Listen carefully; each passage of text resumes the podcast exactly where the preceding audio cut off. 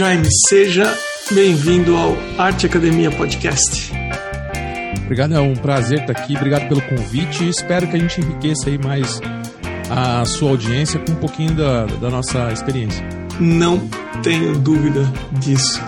É, eu quero agradecer também a Leliane Freires, que indicou você para o podcast, e também a Ivana Pellegrini. A, o endereço da Leliane no Instagram é lee_freires. E a Ivana Pellegrini, eu já comentei no episódio atrás aqui, infelizmente ela teve o perfil hackeado, alguém pegou o perfil dela, tiraram o nome dela e ela não posso, ela é apoiadora do podcast eu não posso divulgar porque ela não voltou pro, pro Instagram, ela está mais no YouTube agora. Mas eu agradeço a Leliane e a Ivana e agradeço você, Jaime, por ter parado tudo aí para bater esse papo comigo. E eu gosto de começar os episódios pedindo para o artista se apresentar, contar um pouco da história, como se envolveu com arte, como que é a tua história, Jaime? Bom, eu, meu nome é Jaime Trindade, é, minha, meu nome é artístico, Jaime Trindade, mas é meu nome mesmo. Uh, eu pinto desde os 14 anos óleo sobre tela, mas eu estou inserido na arte desde quando eu me lembro que eu, que eu me lembro de alguma coisa nessa vida. A arte sempre esteve presente na minha vida. Aos 5 anos de idade eu já desenhava todo, todo, todo aqueles livros antigos, Os Bichos, aquelas coisas que era feito com aquarela, que vinha do, dos Estados Unidos tal, dos anos 50, anos 60, sei lá e tinha aqueles animais e tal, eu ficava desenhando aquilo repetidamente quando eu era criança. E a arte sempre teve no meu sangue ali, né? Eu, meu pai morava em Budas Artes, e às vezes eu ia visitar ele em Budas Artes, e olhava os quadros, olhava aquela galera, aquela multidão, o pessoal vendendo e tal. Eu falei, eu quero estar tá aqui, eu quero fazer isso, eu quero ser isso. Tive empregos comuns, convencionais, né? Meu primeiro emprego foi aos 14 anos com carteira assinada na livraria e papelaria Saraiva de lá eu fui para o Banco do Brasil. E aí, então, eu sempre continuava desenhando ali por fora tal. Mas assim, ah, vou seguir carreira normal aqui, você funcionário, enfim. E a arte no sangue, a arte no sangue. Aí, meu pai era marceneiro tal, eu ia para o Embu também, ficava na marcenaria ali, serrando madeira, eu sempre aprontava, né? Eu usava a serra sem ele ver, perigoso. Aí eu ficava fazendo essas coisas assim e tal. Aí eu, eu quando atingi a idade limite para meu o meu cargo lá no Banco do Brasil, que era menor auxiliar de serviços gerais, que era um cargo que tinha no Banco do Brasil, aos 17 anos e 10 meses eles mandavam embora e você tinha que voltar como adulto, mas a prova para o adulto era mais difícil tal. Não consegui voltar. Aí fiquei desempregado tal. Falei, vou para marcenaria. É um gosto muito de mexer com madeira, acho que tem muita arte na marcenaria. quando você desenha num papel, não é um, um corpo humano ou um móvel, a dificuldade ali é quase a mesma, né? Inclusive, em certos casos, o móvel é até pior, porque tem uma ponto de fuga, tem o fator de que é tridimensional, você tem que dar todas as, as referências para o marceneiro para ele poder construir aquele móvel. Então, também tem muita arte ali. Então, fui para marcenaria, comecei a trabalhar com marcenaria e tal e a arte latente lá no meu sangue, né? Eu fazia uns quadros meio a olho, imaginativo, via através de livros, alguma coisa, porque era difícil naquela época você ter conteúdo, né? Conteúdo era de livros, livros caros, né? Eu tô falando assim, 17 anos já, né? Livros caros, livros é, que você paga caro, inclusive, chega lá, não tem nada, tem Pô, tem uma coleção de pintura da, da, da, Globo aqui, que é antiguíssima. Eu não consigo aproveitar quase nada naquilo para uma, uma videoaula no YouTube, porque aquilo não é para a realidade das pessoas aqui, cara. É uma, eles colocam uns sketch lá, umas coisas assim que você, um leigo não consegue entender. Enfim. Aí eu, da marcenaria, fui morar em Budas Artes. Acabei separando no primeiro casamento, vim para em Budas Artes. Aí continuei trabalhando com marcenaria aqui, aí fui para trabalhar em hotelaria. Né? Arrumei um emprego de hotelaria e tal. É, e a arte ali, latente. Aí apareceu um cara falou assim: Meu, pinta os móveis aqui para mim. Com. Eu sei que seu pai falou que você desenha bem, que você pinta bem. Pinta os móveis aqui para mim. Que eu preciso exportar esses móveis para os Estados Unidos. Eu quero fazer um macaco. É, é, equilibrista, mais não sei o que, umas coisas esquisitas nos móveis lá. Eu falei, tá bom, eu vou pagar em dólar para você. Na época, eu ganhava um salário mínimo, era muito dinheiro. Né? 30 dólares por, por móvel que ele me, me pagava era muito dinheiro para mim. Então eu pintava lá, tal, com látex, pincelzinho e tal, e sempre fazendo uns quadrinhos de, de, de, de hobby, né? Os quadrinhos de hobby desde os 14 anos eu faço. Mas era fraco, né? Nunca tive aula, nunca tive contato com, com professores, com alguém que dá dica, porque artista na minha época não dava dica para ninguém, né? Artista era, eles eram meio reclusos, né? Não tem essa coisa do YouTube aí que você aprende tudo, né? Você aprende da internet tudo. Aí dali eu, eu comecei a ter mais vontade. Aí eu acabei saindo do hotel, não conseguia mais arrumar emprego. Falei, bom, agora é. Aos 19 anos eu falei, agora é definitivo, eu vou viver de arte, eu vou pintar móveis. Aí eu montei um ateliê de pintura de móveis. Eu, eu tinha quase todos os clientes do Imbu me buscando ali para me pintar móveis. Eu, eu, eu, tive muito sucesso, mas pouco dinheiro, porque eu cobrava muito pouco, muito barato. Então, assim, era exclusivo, era legal, mas eu não conseguia, não sabia cobrar. Então eu estava vivendo sempre naquela vida sofrida de arte e, e, e a, só que ali foi minha escola, né? Eu fui desenvolvendo minha minha técnica pintando porta de armário. Me, me, me deu uma, uma, uma um conhecimento que me calçou para poder ir, ir para definitivamente nas telas. Eu não tinha antes eh, eu pintava a tela por hobby ou por curiosidade, mas eu não tinha aquela coisa assim, eu sou bom na tela ou pelo menos eu achava que era bom na tela, eu achava que era ruim, péssimo. Então, quando você tem essa dificuldade aí, você não, não é, é, Você não tá com essa. Com essa crença que você tá bem e tal, você não vai querer oferecer seu quadro para ninguém. Aí os móveis me abriu essa porta, né? Só que é um serviço muito pesado, né? Pintar móveis, né? E era, são móveis rústicos aqui do Imbu tal. Era eu e minha esposa carregando para e pra cá. A gente começou a ficar muito cansado. É, com pouco dinheiro, muita muitos clientes nos enrolando tal. Falei, ah, dessa vez eu vou começar a pintar. Eu comecei a pintar indígenas em tela. Eu já pintava anjos, mas tudo curiosidade, né? Eu conseguia fazer uma, uma cópia idêntica de um quadro renascentista, né? Cheguei nesse nível sozinho. Falei, bom, tá na hora, de hora de eu ir pra alguma coisa que vende, né? Porque quadro de anjo não vende. Aí comecei a pintar uns indígenas e larguei a pintura de móveis e tô até hoje. E dei uma bela resumida, assim, mas aí se você quiser entrar mais profundamente em algum assunto, a gente fala. Não, sabe uma coisa que me chamou atenção? Eu acho que seria curioso. É, o podcast, ele, esse podcast já foi ouvido em mais de 40 países e 90% da audiência é no Brasil. Claro. Só que no Brasil espalhado. Eu sou do ABC paulista, tá. mas a imagem que eu tenho de Embu das Artes é meio que um centro de artes. Você poderia falar um pouco como é Embu das Artes para as pessoas que não conhecem? Olha, para o meu, para minha vantagem é, como galerista no Imbu, eu falaria isso. Venha para Imbu, que Imbu é um centro de artes. Mas não é verdade mais. Infelizmente não é mais verdade. Eu queria, eu queria muito que continuasse sendo. Imbu das Artes foi um grande centro de artes, de artistas, né? Um grande celeiro de artistas. De tudo quanto é região, é, São Bernardo do Campo, Jundiaí, tudo quanto é lugar vinha para o Imbu expor grandes artistas de renome já, já fizeram exposição no Embu. Né? O Moisés, pintor da espátula, é, vários outros pintores que já fizeram a passagem aí já foram expositores do Embu. O Embu tinha, tinha é, vamos dizer assim, vamos ver se, eu, se você entende onde eu quero chegar. Ele tinha muito artista bom e pouco amador. Não tinha espaço para amadorismo no Embu. Então, um cara que pintava mais ou menos estava muito abaixo de todo mundo que estava lá, então esse cara eh, não vendia e ia embora. Tá? Então, o Embu estava aqui, ó, com, com os artistas top. Foi nessa época que eu cheguei no Embu.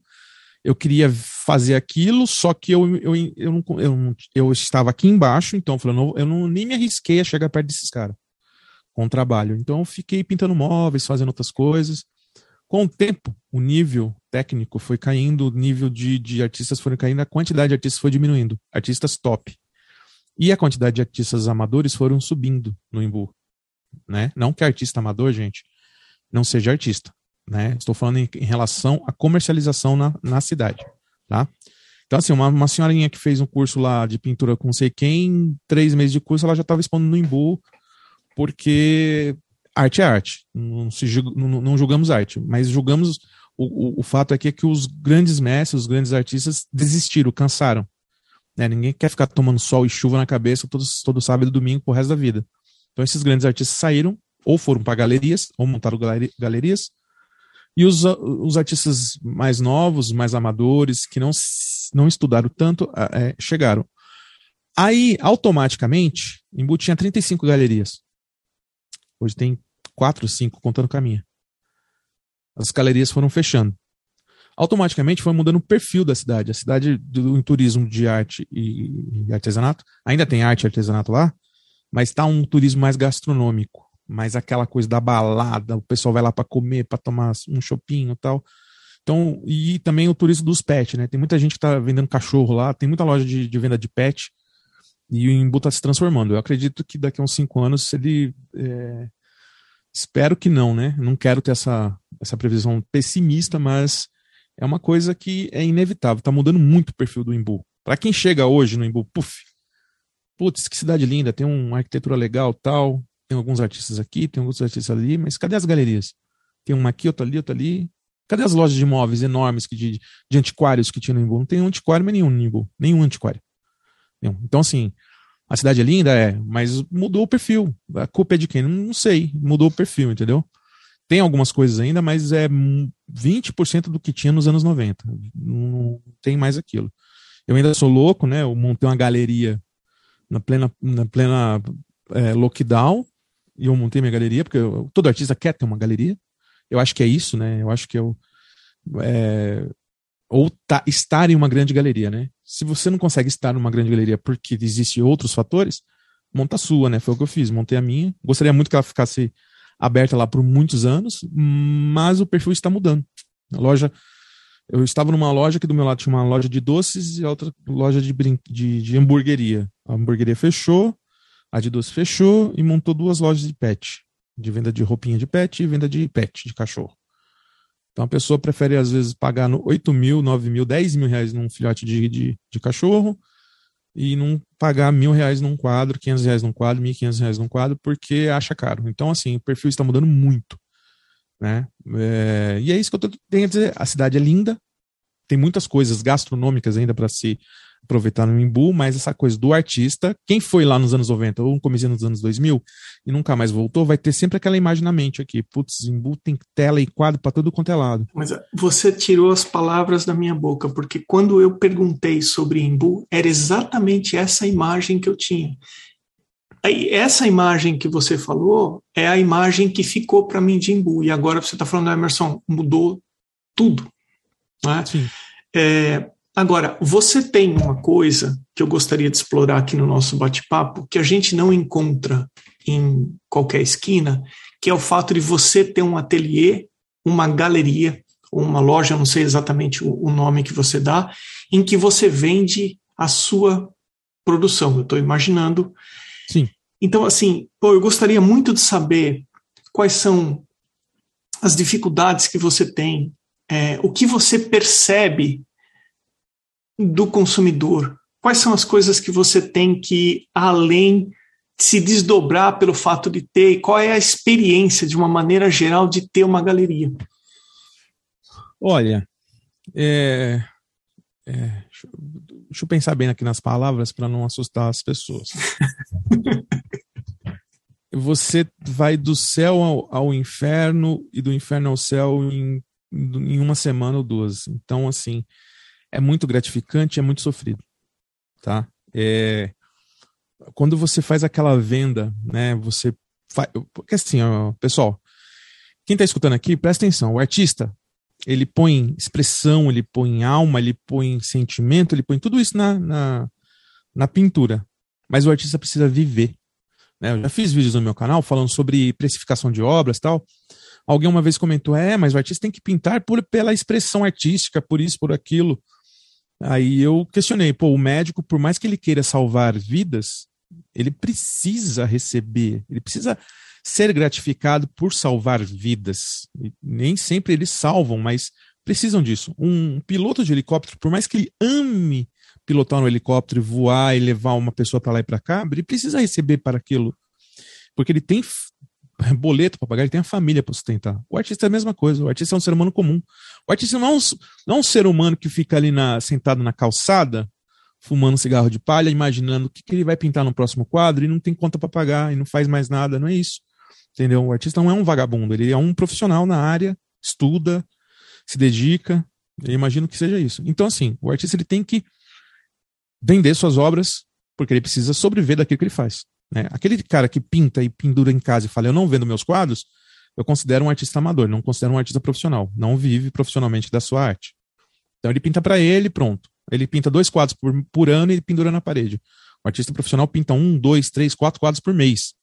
Essa é, a, essa é a vida de um artista profissional, porque os boletos não param. As vendas caem, as vendas diminuem, mas as contas vêm. O, o artista tem que vender. Quando veio o lockdown, uh, ele, nós fomos é, impossibilitados de expor na praça. Porque o governo paulista fez um decreto que é, aglomerações acima de 500 pessoas eram proibidas. E eles colocaram que a, a Feira do Imbu era uma aglomeração acima de 500 pessoas. Tudo bem. Eventos culturais acima disso. Só que ele autorizou bares e restaurantes e lojas a voltarem, seguindo protocolos, que todo mundo sabe que não segue nada. E eles voltaram. E você ia no restaurante, o restaurante lotado. Aí você ia na loja, loja lotada. E você ia na praça, a praça lotada de turista e não tinha nenhum expositor na praça.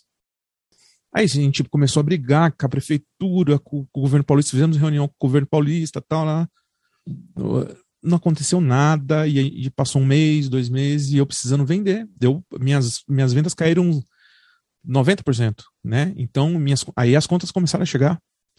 Comecei a ficar com desespero, né? Começando a pegar é, kit de mantimento com doação dali, essas coisas que, que, que aconteceu na, na, no lockdown. Eu, falei, aí eu cheguei para minha esposa, né? Falei, e aí, o que, que, a gente faz? Ela teve uma brilhante ideia de chegar num, num um lojista que tinha uma loja lá fechada. Fala assim, fala pro, ele lá se ele não aluga por dia. Quanto ele cobra por dia? Aí a gente põe um quadro lá sábado e domingo para vender. Porque aí a, a, a, prefeitura não pode te, te aprender os produtos porque você não está sendo, você não está expondo como expositor, mas sim como lojista. Aí eu aluguei a galeria por dia, né? Pagava 250 reais a diária, coloquei os quadros lá, pum, vendeu instantaneamente. Muito rápido assim, um ou dois, duas telas tal. Para quem não vendia nada há cinco, seis meses, meu, falei, é isso. Aí, outra semana vendendo, outra semana vendendo, porque tava é, demanda represada, né? Tava com uma demanda represada. Tava todo mundo querendo sair de casa, todo mundo querendo gastar, todo mundo querendo fazer alguma coisa. Ficaram seis meses sem poder fazer nada disso. Aí quando liberou, eles, meu, muita gente ganhou dinheiro com isso, tá? Aí, falei assim, bom, vamos assumir de vez esse ponto aqui. Aí eu fiz o contrato, aluguei o ponto e tal, e resolvi sair quase por enquanto em definitivo da, da feira, porque eu não consigo estar na feira e na loja ao mesmo tempo. Mesmo porque eu não acho justo com os colegas eu ter uma loja e estar na feira de, disputando com eles lá o espaço da praça. Aí eu montei a loja, me dei muito bem no, em 2021, foi muito bom.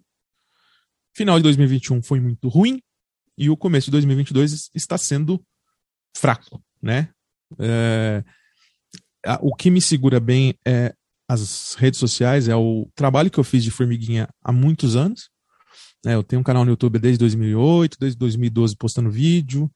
Meu Instagram é recente, de 2018, 2017, mas sempre postando conteúdo, sempre fiel àquilo que eu, que eu sigo, né? Eu não posto é, nada polêmico, eu não, eu não discuto religião, não discuto política, eu não discuto futebol. Por quê? Porque não, aqui não é a, a esfera para isso. Meu, minhas redes sociais é para falar de arte. Trago as entrevistas que eu faço, trago qualquer uma tinta nova que eu estou usando, trago uma, um equipamento novo de arte. É arte. Eu respiro e vivo arte 24 horas por dia. Então é isso que eu trago para minha vida, né? Lugar de discutir outros assuntos, a gente discute em outras esferas aqui, não é nas minhas redes sociais. Então, assim, sempre fui fiel às minhas redes sociais e eu consegui um, uma clientela bacana, vamos dizer assim, né? Pessoas que reconhecem o meu trabalho. Por outro lado, a loja, voltando aqui a falar da loja, é o seguinte, a, já tive fases muito boas lá, né? A gente vai ficar três anos agora de loja. Eu montei a loja exatamente no lockdown, 2020. 2020 para mim foi excelente, em pleno lockdown em 2021 foi bom e 2022 está devagar. Eu acredito que essas coisas de, que aconteceu aí na, na, no, na Europa Oriental aí tá afetando o mundo em geral, as nossas, as nossas economias, né? Tem pessoas que estão tá com o pé no freio para gastar não, ou, ou, investir, né? Porque arte é investimento. Então eles estão meio que esperando um pouco para ver como que o mundo vai vai girar esse ano aqui. Eu acredito que seja isso. Eu acredito que seja uma fase. Mas mesmo assim é, é melhor ainda que se eu estivesse trabalhando para alguém, se eu estivesse ganhando salário para alguém, eu mesmo faço meus horários, eu vivo do que eu gosto e faço o que eu gosto. E faço as pessoas felizes também, né? Porque quando uma pessoa compra um quadro e põe um quadro seu na, na parede, a pessoa tá feliz, né? É a mesma coisa, é, é, se ela gosta de, de, arte, ela, tá, ela ficou feliz com aquele quadro na parede. Ninguém põe quadro na parede para ficar infeliz, né? Então, assim, a gente deixa as pessoas felizes. Por outro lado, ela compra, adquire o produto da sua mão diretamente do artista. Tem mais possibilidade de negociação, né? É, se fosse numa uma galeria, ter, uma, um terceiro, ele estaria vendendo seu produto ao dobro do preço, com menos possibilidade de negociação, e não deixaria as pessoas tão felizes assim, né? Eu sempre falo para o cliente que arte é investimento. Jaime, quando você fala, poxa, tal ano foi bom, tal ano foi médio, para a gente ter uma coisa um pouco mais tangível, quanto você vende em termos de pinturas? Quantas telas você vende? Você pode dar uma geral em relação a números? Não, não, não, eu queria te deixar confortável em relação a não, não, não valores, mas eu só não quero ir além do, do, do, conforto aí da conversa. Não, eu vou explicar para as pessoas assim. Ó. É, eu vou falar de maneiras gerais. O artista não vive só daquele, daquele ponto ali, daquele. Então o artista é convidado para fazer workshops, o artista é convidado para fazer apresentações na inauguração de algum lugar, de algum produto. Eu já fui convidado para fazer um evento para a inauguração do o lançamento do, da, da Capture, da Renault. Já fui convidado para fazer é, o, o, lançamento do filme Pantera Negra lá na Lexus, que a Lexus patrocinava a Pantera Negra da Disney. Então, o artista vive disso também. Vive de venda de obras, vive de aulas, vive de aulas online vive de canal no YouTube, vive de, de permutas e vive de, disso. Se somar tudo isso, é, dá para viver bem. Se, se você tem, tá na sua casa, você tá pintando um quadro. Eu vou dar um exemplo aqui para as pessoas entenderem. Você pinta um quadro por semana e vende um quadro a mil reais. Você pede mil reais na sua tela. Mas você tem uma semana para trabalhar. Teoricamente, você só vai conseguir ganhar quatro mil por mês. Você pode pôr na melhor loja do mundo, né? Vamos lá. Põe na melhor loja do mundo, ela vende instantaneamente sua tela, mas você não consegue ganhar mais de 4 mil reais por mês. Você pinta quatro quadros por mês. Ponto. Como que eu ganho mais? Eu faço, enquanto eu pinto o quadro, eu faço outras coisas, dou aula, faço isso, faço aquilo, tudo isso que eu é, pontuei aqui, ou aumento o preço dos meus quadros, para isso tem que aumentar a qualidade, e diminuir o tempo de execução. Para isso, você precisa estudar. Então, assim, uh, eu, eu, digo para algumas pessoas que entram lá na praça, lá, iniciantes, e falam: Putz, isso aqui é uma porcaria, eu não ganhei nem mil reais esse mês. Falei, cara, eu vou te explicar. Tá vendo aquele cara ali, ó? Tá vendo? Aquele cara tem 35 anos de praça. Ele construiu um, uma casa com três andares daqui da praça.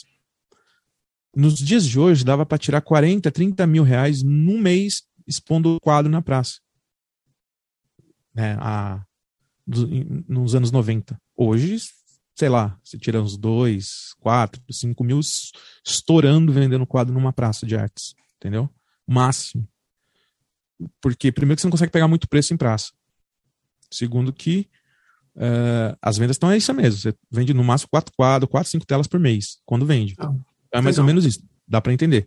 Legal. Qual a diferença da galeria? Galeria não tem, eu não tenho teto, né?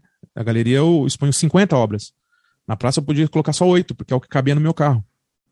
Então, a possibilidade de vender na, na, na galeria é maior é, em matéria de quantidade de grana do que está numa praça. Mas, por outro lado, o custo é muito maior. Você pagar um aluguel absurdo, né? um aluguel de galeria é 4 mil reais. Qualquer pontinho aí, né? Não é só no Imbu, não. Né? Eu acho que tem lugar até mais caro.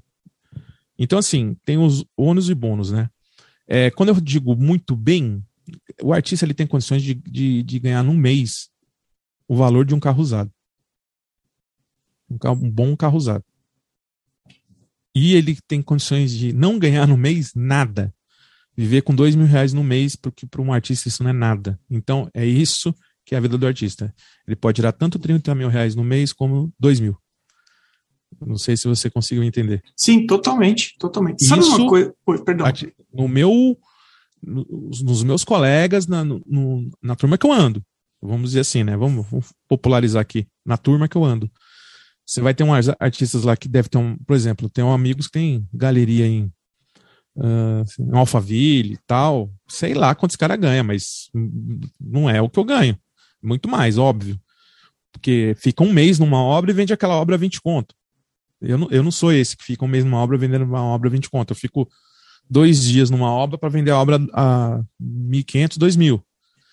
Porque eu, eu, eu, tinha, fiz aquela conta. Se eu ficar uma semana num quadro e eu quero ganhar, um exemplo, 15 mil por mês, então esse quadro vai ter que custar 7 mil. Mas vender quadro a 7 mil eu não consigo. Então eu tenho que diminuir a quantidade de tempo que eu fico numa tela para pedir 2 mil para poder aumentar a quantidade de dinheiro que entra, entendeu? É mais ou menos essa matemática que eu faço. Perde o quê? Perde qualidade técnica na, nessa coisa de apressar a pintura? Sim, mas ganha mais é, espontaneidade. A pintura fica espontânea. Você, muitas vezes você vê um sketch de um artista, é muito mais legal do que a própria pintura acabada. Você fala, mano, esse, sketch tá lindo, esse esboço tá lindo. Aí você vai ver o quadro acabado, hum, tecnicamente está perfeito, mas faltou alguma coisa que no sketch estava lindo. É espontaneidade. Às vezes, você pintar um quadro em duas horas, ele fica mil vezes mais bonito que você pintar em uma semana. Ô Jaime, eu gostaria de aproveitar essa experiência que você tem da venda direta e pedir para que você compartilhasse o seguinte. Eu imagino, e você me corrija se eu estiver errado, por favor, que você começou fazendo as suas telas e tendo uma relação com seus clientes que você não tinha experiência.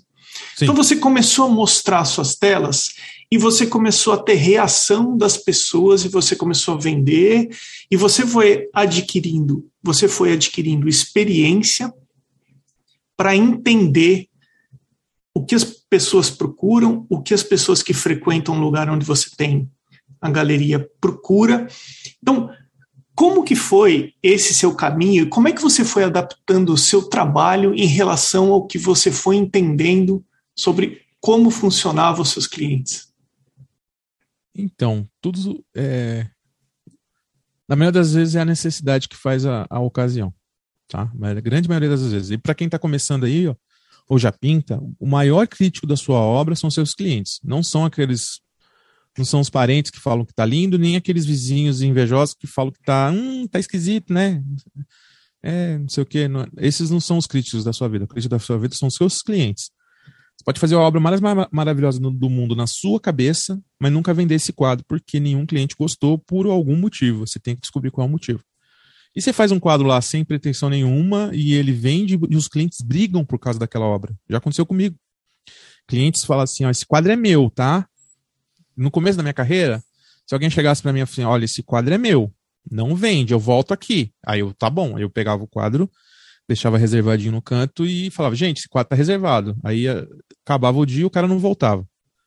Aí eu fui pegando experiência. Eu falei, bom, então o que, que eu vou fazer agora? Eu vou, não vou reservar mais sem sinal. Aí a pessoa chegava, nossa, esse quadro tá lindo. É, é meu. Eu falei assim, tá, é tanto, tal, mil reais, vamos dar um exemplo aqui, 800 reais esse quadro. Ela falou assim, ah, tá, é meu, eu volto aqui umas duas horas, eu vou almoçar e já volto. Eu falei, ah, você quer deixar um, deixa um sinal de 50 reais aqui, de 100 reais, que a gente embala seu quadro reserva para você, tá bom? Ah, é que eu tô sem carteira, é que eu tô sem isso, que eu tô sem aquilo. Aí eu falei assim, eu não reservo o quadro. Eu sou muito, vamos dizer assim, curto e grosso, né? É, eu não reservo o quadro sem sinal. Aí a pessoa vai embora, ah, se tá bom, se você vender, vendeu, se eu voltar e tiver aí, eu compro. Beleza.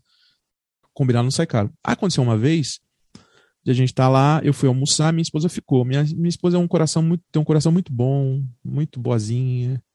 Chegou um cliente e falou: quero esse quadro aqui. Ela falou assim: ah, tá. Você reserva? A minha esposa falou assim: ah, não reserva sem sinal.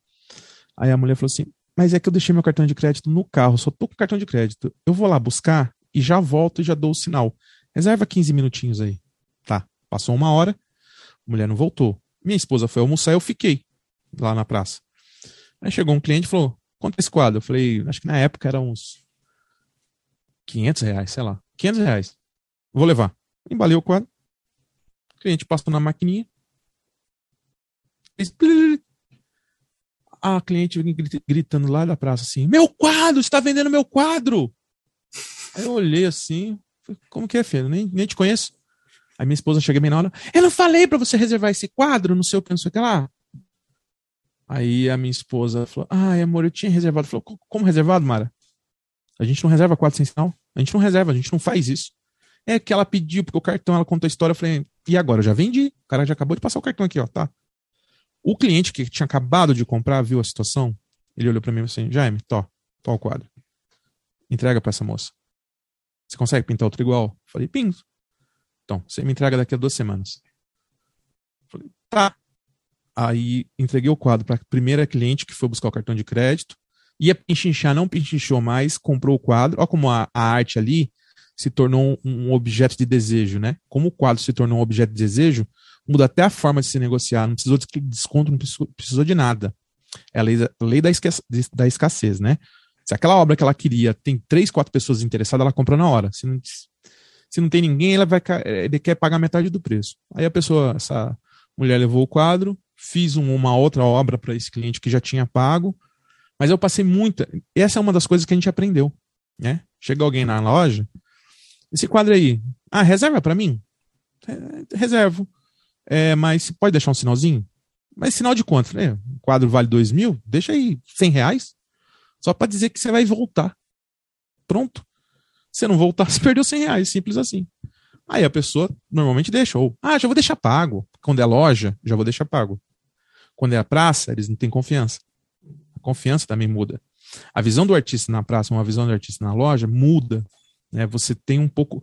Você está na, na visão do cliente, você fica um patamar acima. Você é lojista, você tem estrutura, você pode guardar a tela, você pode entregar, você vai estar tá lá semana que vem. O cara na praça, você não sabe se o cara vai estar tá lá semana que vem expondo. Apesar que o cara está 15 anos expondo no mesmo lugar, o turista não sabe, ele acha que você está ali a, aquele dia, entendeu? Não tem, não tem essa garantia. Bom, enfim. E essas coisas a gente vai aprendendo dos, dos clientes, né? Você vai aprendendo qual obra mais produzir, perde um pouco daquela coisa do, do ah, eu pinto o que eu quero e dane-se quem, quem não quiser comprar, perde, porque se você pretende viver disso, você tem que fazer uma coisa que te agrada e que agrada os outros. Não pode fazer só o que te agrada. Se eu fosse fazer só o que eu me agradaria, me agrada, eu ia fazer anjinho, ia fazer umas coisas mais mais renascentista que eu adoro tal, mas não, não vende, não tem, não é motivo comercial, vamos dizer assim. Aí eu faço outras coisas que eu gosto também, que são os indígenas. Mas quais indígenas? Putz, tem uns aí que eu adoro, eu não pinto nunca mais que é quadro que ficou três anos para vender. Que as pessoas nem perguntavam da tela. Então você fala, meu, ó, essa, essa tela tem algo errado. O que, que eu errei aqui? Aí você começa a imaginar tal, tal, tal. O fundo, fundo azul. Quadro com fundo azul que não seja paisagem, encalha aqui com a gente. Tem que ter fundo quente. Verde queimado, laranja queimado, um laranja queimado, né? enfim. Laranja, um, um ocre, um, um preto. Você põe azul. Azul não funciona em um quadro indígena. A não ser que você queira causar e não queira vender. Jaime, o que, que, mais vende? Então, do, dos meus trabalhos ou no geral? No, tanto faz. Dos meus trabalhos são os indígenas, são onde eu sou conhecido, né? Você pinta só índio? Nossa, eu, é uma das coisas que eu mais escuto na loja. Você pinta só índio? Não, eu pinto de tudo. Mas quando você ir num restaurante japonês e perguntar, você sabe fazer sushi pro, pro, pro, pro cozinheiro? Óbvio que ele sabe fazer arroz, filé de frango, picanha, mas ele, ali ele tá fazendo xixi. Então, eu pinto de tudo, mas ali eu sou conhecido pelo, pela, pela pintura dos indígenas. Eu vendo mais indígenas. Eu gosto de fazer uns pezões, eu gosto de fazer animais, onça, eu gosto de fazer elefantes, eu gosto de fazer vida. Figurativos, né? Eu gosto de figurativos. Pinto paisagem? Pinto. Não exponho nenhuma paisagem na minha galeria. Nenhuma minha paisagem eu ponho na minha galeria, para não, não confundir as pessoas. E que minhas paisagens não chegam nem aos pés dos meus figurativos, né? Então eu sei o meu meu limite, né? Tem paisagista muito melhor que, que eu lá. Agora, pinturas indígenas melhor que minha lá, eu não, não encontro tantas, né? Então eu sei que eu tô num, num, num um patamar legal ali para com os indígenas, com os animais Sabe também. essa era a minha próxima pergunta. Aonde que você se sente bem tecnicamente é, e, e aonde você acha que você é, gasta mais energia e poderia se, ah, sei lá, se aperfeiçoar mais. Pode ser de técnica, de, de tô perguntando assim, a composição, então a teoria das cores, ou enfim, tem alguma ah, coisa. Não, tem, tem, o, o, que eu tinha que me aperfeiçoar é muito ainda, paisagem, é, é, flor, nossa, eu não sei pintar flor de jeito nenhum. Pinto, né? Fica mediana aí, como todo mundo pinta, mas eu não quero pintar como todo mundo, eu quero pintar acima, né? Então, é, paisagem mediana, é, figurativo, rosto. É, minha, só voltando aqui, quando eu falei que a gente tem que é, maximizar nosso nosso tempo em relação à pintura, lembra que eu falei, você pinta um quadro por semana, vai ganhar mil reais? As duas, a, a duas mãos, né, que é a minha. Né? Eu, aqui no caso eu pinto, a gente pinta quatro mãos, que sou eu e minha filha, né? Eu ensinei minha profissão para ela.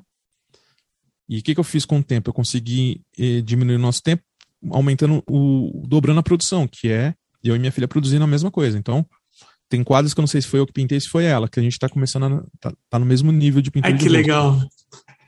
E, e, ela é minha funcionária, trabalha para mim, enfim. O que acontece? É, é, é, eu tô gerando meio que aqueles ateliês antigos, sabe? Aquele cara que ficava amassando tinta pro grande mestre pintar tal. Só que essa fase de amassar tinta já foi, foi no comecinho quando ela era adolescente. Hoje ela, ela é uma grande mestre também da pintura, entendeu? E, e a gente fala assim, bom, a parte mais fácil já foi, agora vem a mais difícil, que é a flor. O rosto a gente já fez, que é a parte mais fácil. Agora vem a flor, que é a mais chata. Agora vem a mais difícil ainda, que é fazer o cabelo. Então, tudo que não seja rosto, pra gente é mais difícil. O rosto, pra gente, é muito fácil. Entendeu? Entendi. Agora, paisagem, assim, como eu, como eu sigo Alexandre Heider, José Rosário, Túlio Dias, esses grandes mestres da paisagem, eu sinto. É, é, meu, eu falo, meu, eu não sou nada perto desses caras, esses caras pintam muito. Eu tenho que aprender muito ainda, mas eu não tenho tempo. O dia tem 24 horas. Se você se propor a aprender a pintar paisagem, você vai parar de pintar os, os, indígenas e vai parar de ganhar dinheiro, de vender. Então, eu vou, eu vou começar uma coisa nova agora, eu não tenho mais. Eu não consigo começar uma jornada nova agora, entendeu? Um caminho novo. Não dá. Eu posso aprender algumas coisinhas assim, ali, ali, ali, e pegando e acumulando o meu conhecimento, mas ir para algo totalmente novo, já você vai ganhar uma bolsa na Academia de Belas Artes da Rússia. Iria? Ah, falei Rússia porque é uma grande. Não tem nada a ver com o que está acontecendo, mas é uma grande escola é, artística de figurativa, é uma escola russa. É, são grandes nomes lá. Ah, vou. A Espanha, você vai para Madrid, na Itália, você vai. Vou. vou. Mas peraí, deixa eu pensar. Quanto tempo eu tenho que ficar lá? Você vai ficar um ano estudando? Não, não posso, não dá, não tenho mais tempo para isso. Essa fase já passou da minha vida, entendeu? Quando eu tinha 20 anos, eu tenho 48. Posso perder um ano da minha vida estudando, aumentando meu conhecimento, mas eu vou viver de quê? A realidade não dá, nos, nos, nos permite isso, entendeu? Então, assim, tem muita coisa que eu gostaria de aprender, mas infelizmente, ou eu, é, eu sempre falo assim: quando eu tenho tempo, eu não tenho dinheiro para aprender. E quando eu tenho dinheiro, eu não tenho tempo, porque eu vou ter que produzir nas encomendas. Entendeu? Eu já fiz aula com o Alexandre Heider, eu até tinha condições de pagar, tal. O curso de artes não é baratinho, não é, também não é um, uma escola pan-americana de artes, mas é um, valorzinho lá, sei lá, o Alexandre deve estar uns, curso dele deve estar uns 500 reais hoje, eu tô chutando, não sei. Não é assim para um cara que ganha um salário mínimo fazer um curso de pintura, não vai conseguir pagar. Para você pagar isso, aí você tem que ter uma grana. Para trabalhar, aí você tem que trabalhar, trabalhar, trabalhar, levantar esse dinheiro e fazer o curso. Mas e o tempo? Aí você não, você, tem, você não vai ter tempo para isso. E quando você tem tempo, você não tem dinheiro. É muito difícil, cara. A vida de artista, por isso que é assim, eu falo para as pessoas. Tem outras opções, tem o YouTube, tem outras plataformas online para você aprender, tem curso online de vários artistas que você paga 100 reais por mês e tem várias aulas, tem curso meu, curso de, do Elton Brunetti, curso do Alexandre Heider, curso de um monte de gente te dá aula online aí. Essa, essa, esse lockdown, essa coisa que aconteceu, foi bom para abrir a cabeça dos, dos mestres antigos aí que tinha essa dificuldade de se interagir com as novas mídias aí e, e, esse novo movimento aí de aulas online. Mas enfim, tem muitas opções online. Sentido de necessidade de ter uma aula prática, faz um workshop. Fábio, Fabiano Milani está fazendo um workshop ali e tal, vai fazer um, um workshop com ele, vai fazer com Paulo Frade, vai fazer com quem você quiser, faz um workshop, não gostou, procura outro artista, assim vai. É, tem uma coisa muito legal na tua história, que é o fato de você ter sido moldado para viver da arte. É, porque tem gente que começa estudando e faz o. eu tenho a sensação que para você tudo aconteceu mais ou menos ao mesmo tempo. Você foi montando uma maneira de viver da arte, você foi produzindo ao mesmo tempo, foi se aperfeiçoando e é isso que você vem fazendo. Agora, olhando para trás, lá no começo da marcenaria, e com base na tua experiência, que tipo de sugestão você poderia dar, além dessas do, de fazer aula com os grandes mestres aí? Que tipo de sugestão você poderia dar para quem está começando? Bom, dar opinião para a vida das pessoas é, é, é, tem que ter muita responsabilidade. Não é fácil, tem às vezes tem pessoas que seguem aquilo que você fala. Então vamos lá. É, primeira coisa eu fiz, fiz várias vezes na minha vida foi começar algo do, no vermelho, né? Quando eu montei é, minha, meu ateliê de pintura de móveis, eu, um dia eu estava assim, vendo um, um, programa de televisão. Eu já tinha pintado móveis para uma galera tal, mas eu estava completamente sem nada, o cara parou de pedir e tal. Eu não tinha o que fazer da vida. Eu falei, meu, eu vou montar. Eu tava assistindo um programa de televisão que alguém tava pintando um móvel lá muito mal feito. Eu falei, eu vou pintar móveis, vou montar uma ateliê de pintura de móveis, mas eu não tenho dinheiro, não tenho nada, não tenho lugar, não tenho. Aluguei um lugar sem ter dinheiro, só com a promessa de pagar o aluguel no mês seguinte peguei um amigo meu, peguei um cheque emprestado, fui na loja de tintas, comprei tudo que dava para comprar com o cheque dele predatado para 30 dias e montei minha, meu ateliê. Tinha umas fotinhas, coloquei embaixo do braço, meu book fui em loja em loja oferecendo os trabalhos. Ó, eu sou Jaime Trindade, sou filho do gato ali, que é um marceneiro muito conhecido tal, tá aqui meu trabalho tal. Ali eu peguei um serviço de 50 reais. Gastei uns 300 de material e 300 de aluguel. Peguei um serviço de 50 reais. Aí comecei a fazer Fiz maravilhoso durante uma semana para entregar um serviço de 50 reais. Entreguei. Todo mundo queria. Choveu de cliente. Ah, eu quero isso, quero, quero, quero. O que acontece? Resumo. É, ao final da minha trajetória com o ateliê de pintura, eu ainda estava no vermelho, porque eu comecei no vermelho, eu comecei devendo. A, a ideia foi genial? Foi. Me supriu? Supriu, mas eu comecei no vermelho. Então, assim, evite começar as coisas no vermelho. Trabalhe com aquilo que você tem. Né? Um exemplo, se pintar móveis. Comece a pintar móveis pequenos na sua casa. Não precisa alugar um lugar, comprar um material fiado e não sei o que. Se der errado, né? Você vai ficar com dívida pro resto da vida. Enfim, evite trabalhar no vermelho e busque sempre o conhecimento. Hoje, se você falar para mim que não consegue aprender a pintar, é preguiça. A internet está aí, os, os artistas estão com mais cabeça aberta. Se você vai num museu, você já está aprendendo. Ah, mas não tem museu na minha cidade vai num museu virtual, vai num ateliê de qualquer artista. Putz, mas esse cara pinta mal. Vai lá.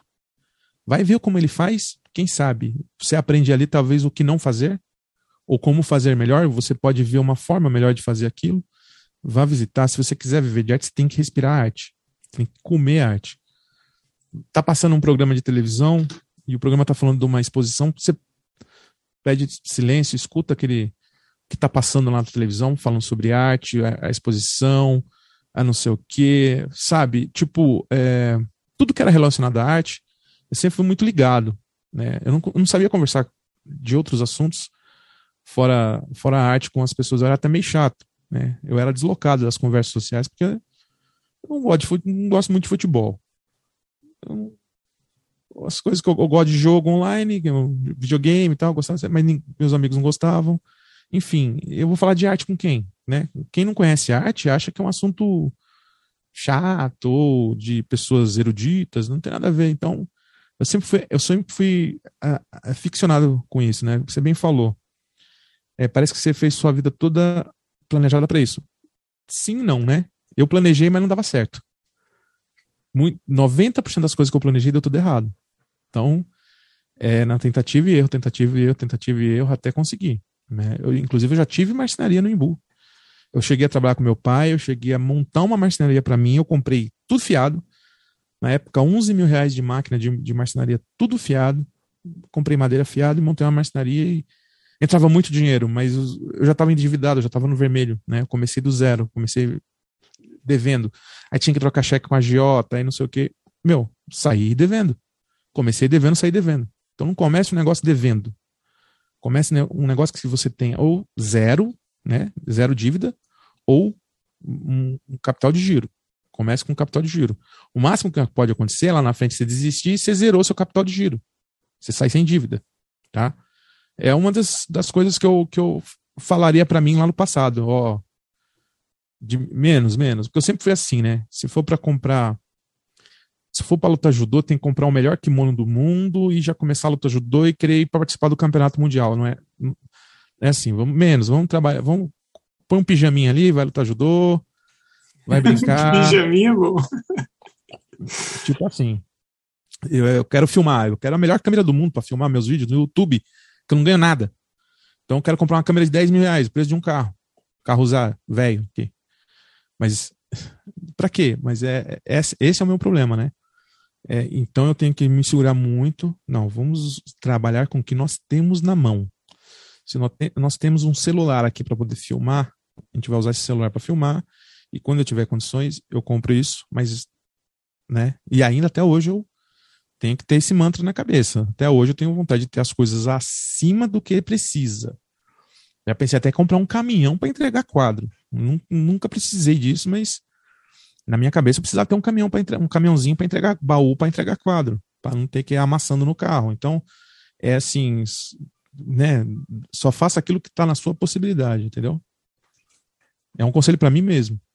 Jaime, a gente está chegando no final do bate-papo e antes de eu deixar você à vontade para comentar se alguma coisa ficou pendente e você gostaria de deixar gravado aqui, eu sempre agradeço e divulgo o nome dos apoiadores desse podcast, com arroba na frente, Arte Gravura, Amanda Underline Novaz Underline Arts, Beatriz Underline Lima Underline Arts, Cibele Monteiro.arte, Duarte Underline Vaz Underline, Elaine Underline Arte Underline Drawings, Desenho.designio, Ilustrartes Desenho e Criação, Irmigar Underline Desenha, Mari Delmonte.arte, Mário Sérgio.freitas, Mai Underline Paints, Mônica Mendes Artista, Soto.arte, Osvaldo Underline Soares Underline Arte, Sérgio Underline Fuentes Underline Ilustra e o Vinícius Mendes Arte. E também meu agradecimento a quem apoia anonimamente esse podcast.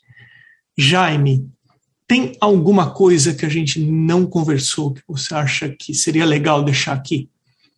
Ah, tem muita coisa, mas com, conversa de arte vai até meia-noite aqui, né? Se for deixar. Eu acho assim, ó. É, não é fácil, tá? Quem, quem quer, quem almeja, ou quem só é um, um, um apreciador, né? Dê mais valor ao artista, dê mais valor a quem faz arte, porque não é só um hobby, não é um, não é uma bobeira, é um, é, um, é, é expressão, é o ganha-pão da pessoa, é, é tudo para às vezes é tudo para aquela pessoa, né? Já aconteceu casos comigo assim. Hoje aconteceu um caso comigo assim. A pessoa entrar na loja e falar assim: quanto é esse quadro? Aí você falar: é dois mil. Mas e sem a moldura? Ah, sei lá, tira o valor da moldura. Tá? Aí eu pensei que ele era caro por causa da moldura. Quer dizer, isso magoa, isso chateia o artista de uma tal maneira, porque assim, mostra uma. uma é a mesma coisa você vai numa loja de carro, você, quanto é esse carro aqui? É 80 mil. E sem as rodas? Vai para 20 mil, tipo, é uma, sabe, é umas, umas coisas assim, falta de valorização, né? Temos que valorizar. Às vezes, só na, na, na, na valorização você já melhora o, o, dia do artista. Porque o artista é o responsável para contar a história do ser humano em escultura, em pintura, em música, em poesia. É o artista que conta a história do ser humano, né? Não é mais ninguém. A história do ser humano foi contada pelos artistas. É artistas que contam nossa história. Né? arte de escrever, arte de é, interpretar, de cantar, de pintar, de esculpir, de dançar. Está é, contando a história do ser humano. A arte nada mais é que uma cópia idealizada da, da vida, da nossa vida. Então, vamos respeitar, né? Vamos valorizar o artista, né? Quando um parente seu, um filho seu fala assim, putz, queria desenhar, queria pintar, pô, legal, mas para isso você precisa estudar. Tem que estudar, valoriza, incentiva.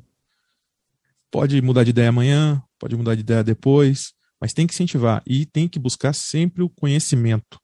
Estude sempre. Se você tem 20 anos de idade, aproveita que essa é a hora, essa é a idade. Tem 15 anos, melhor ainda. Sua cabeça é uma esponja. Vai estudar, vai comprar livro, vai ler, vai em museu, vai assistir filme de artes. Se você gosta de artes, com 25 anos você, é um grande mestre. É só querer. É isso. Você sabe que muito triste isso que você falou, da desqualificação que ela fez em relação à sua arte. não é feio pechinchar. Feio Não. é não saber pechinchar.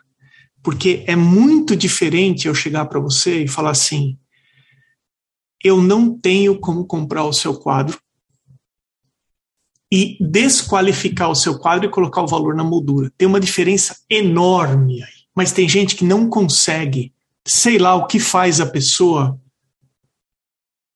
a partir do momento que ela se conscientizou que ela não consegue comprar, desqualificar aquilo ao invés de falar, não, putz, é verdade, entendeu? Não, não tenho. É diferente. Isso, isso, na minha opinião, é uma ignorância cultural. Mas isso não vem. é, é, uma vez eu tive uma discussão muito calorosa no, nas redes sociais, a primeira e última, sobre. é, inclusive foi de um vídeo que eu fiz que eu critiquei essa, essa ignorância cultural e alguém falou: é culpa dos governos, não sei o que. Eu falei: é culpa de 500 anos de, de cultura é, de massa que não tá nem aí, a grande maioria não tá nem aí com nada, não, se- não se interessa com coisas que têm valor cultural. Um, um meme hoje vale muito mais que uma obra de pintura, sabe? Para uma rede social, você tira uma foto de uma. Você na frente do seu cavalete no seu quadro, tem 50 curtidas, aí você faz uma besteira, coloca um gato tomando banho, tem um milhão de curtidas. Quer dizer, olha aí, é isso, é isso, ignorância cultural. E não é questão. É, meu, é ter esperança de um dia isso mudar, porque é, é tão bonito, né? Ver alguém. é, por exemplo, eu não manjo de ópera. Não gosto de ópera, não gosto. Não é meu estilo. Mas se alguém me convidasse para uma ópera, eu ia ter um respeito tão grande pelas pessoas que estão lá. Eu ia me arrepiar todo, que eu falar, gente, como que um cara consegue cantar desse jeito? Cara, sabe? Como? Isso é transcende o ser humano, é maravilhoso. Não gosto, não gosto. Entende? O, o que eu quero dizer, no fato de você não gostar, de não entender o assunto, não quer dizer que você tem que desrespeitar aquele assunto, desrespeitar aquela, aquela manifestação cultural. Sabe? Essa coisa do bum- Bumba Meu Boi, essa- esse teatro de folclórico que tem, que as pessoas se fantasiam e tal, uma vez por ano faz essas brincadeiras.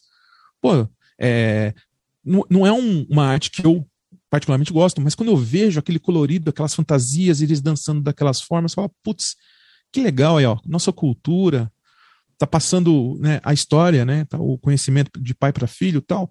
Você tem que valorizar o artista, né? E, e é isso, eu acho que você tem que valorizar a arte em todos os seus aspectos, né? É, sem, livre de preconceitos, pré-conceitos, sabe? O, gente, o, o- você tá aqui, o Gombrich, ele, no seu livro História da Arte, mais ou menos assim, ele fala lá, existe, não sei se foi o Gombrich ou se foi o Hauser, eu acho que o Gombrich cita o Hauser, é, existe pensamentos bons e pensamentos ruins, mas todos são pensamentos. Da mesma forma que existe arte boa e arte ruim, mas tudo é arte. E aquela arte é ruim para quem, né? Para você. Mas se é para uma tribo africana, aquela arte vai ter um significado? Pode, pode ter. A arte africana ali pode ter um significado muito grande para para a tribo africana e não ter significado nenhum para você. Como se você pegar a Mona Lisa e levar para uma tribo de, de aborígenes lá e falar assim: ó, esse aqui é o quadro mais valioso do mundo, eles vão usar como tapetinho ou mesa para poder pôr comida. Eles não vão. Não tem importância para eles, entendeu? Temos que respeitar a arte da indumentária indígena, a arte de, de, de outros povos, de aborígenes, arte. É, digital, o cara fez uma, uma bela arte digital, você fala, mas se não é arte, isso aí é o computador que fez, vai você fazer, pega o mouse e faz. Tem que respeitar, a gente tem que respeitar tudo, tirar o preconceito das artes, respeitar o artista como um indivíduo, e depois a sua obra. Muita gente, só alongando um pouquinho aqui, muita gente critica o é, Romero Brito, que isso, que aquilo. Pode ser brega, pode ser de mau gosto ou de bom gosto, não interessa, mas é arte ele fez a vida dele, ele faz o trabalho dele, tem que respeitar. Você pode não gostar, mas respeite. Você pode não gostar do Jaime Trindade, mas respeite. Você pode não gostar de, de Jeff Coles, respeite. É uma arte kit, é respeita, só respeita. Você não precisa gostar de tudo, você só tem que ter conhecimento e respeitar o valor daquilo. É isso. Onde que o pessoal confere o seu trabalho, Jaime? Redes sociais, Instagram, YouTube? Bom, uh, Facebook eu estou postando bem menos, né? Eu acho que é uma, na minha opinião, uma mídia que vai com o tempo acabar. Enfim, um, um, o propósito do, do, Facebook acabou, na minha opinião. Eu, eu posto muito no Instagram, Jaime Trindade é, ponto arte. Né? Eu tenho o perfil do professor, mas eu posto mais no Jaime Trindade ponto arte. No YouTube, Jaime Trindade, meu canal que eu posto vários vídeos e tal. Tem mais de 130 mil inscritos, mas Jaime, é... como é que eu faço para conseguir 130 mil inscritos no YouTube? Cara, ah, olha, eu vou falar um negócio para você sobre o YouTube, se você me permite. Eu te permito. É uma relação de amor e ódio, tá? Quando eu achava que tava ruim, e eu quase desisti, eu fiquei um ano sem postar nada porque eu achava que tava ruim, eu tinha 5 mil visualizações diárias. Eu falava, cara, é, eu tinha 20 mil inscritos e 5 mil visualizações diárias. Eu falava, que porcaria. Não tiro nem 800 reais por mês, nem 700. Tá horrível isso aqui. Horrível. Aí eu falei, ah, vou parar. Eu fiquei um ano sem postar nada, eu tinha as mesmas 5 mil visualizações diárias. Sem postar nada todos os dias eu tinha essa visualização. Falei, quer saber de uma coisa? Eu vou voltar. Vou começar a fazer live. Aí comecei a fazer live, baixou para 4 mil visualizações diárias e o CPM diminuiu. Eu falei, cara, então o problema sou eu, eu tenho que fazer um canal sem nada. Tem que parar de postar. Aí, eu vou criar um curso online. Eu fiz, eu criei um curso online, tal, tal, tal. Aí quando veio a, a, a pandemia, eu falei, cara, o meu canal vai bombar. Caiu para 1.500 visualizações diárias. Porque todo mundo foi pra internet. Todo mundo foi pro YouTube. Aí eu comecei a dividir espaço com. E, e, e aí eu já tava com 100 mil inscritos, hein? Mas é que tá. O YouTube fez o quê? É, inscrição não quer dizer mais nada. Esses 100 mil inscritos, o meu canal hoje é como se ele tivesse 6 mil inscritos. Pega um canal de 6 mil inscritos e vai lá. Ele postou um vídeo. Olha um dia depois, quantas visualizações teve aquele vídeo? 800. Mesma coisa do meu. Eu tenho 130 mil inscritos. Eu posto um vídeo, eu tenho mil visualizações um dia depois mil e pouquinho. Tem canal que tem vídeo que nem chega nem a mil. Por quê? Porque como o YouTube não, não sugere mais vídeos dos seus inscritos, pro, pro pessoal que se inscreveu no seu canal, ele sugere o que o algoritmo quer. Então, é, é, é a inscrição não vale mais nada. O que vale é o joinha, é o algoritmo, é o seu vídeo viralizar e você postar todo dia.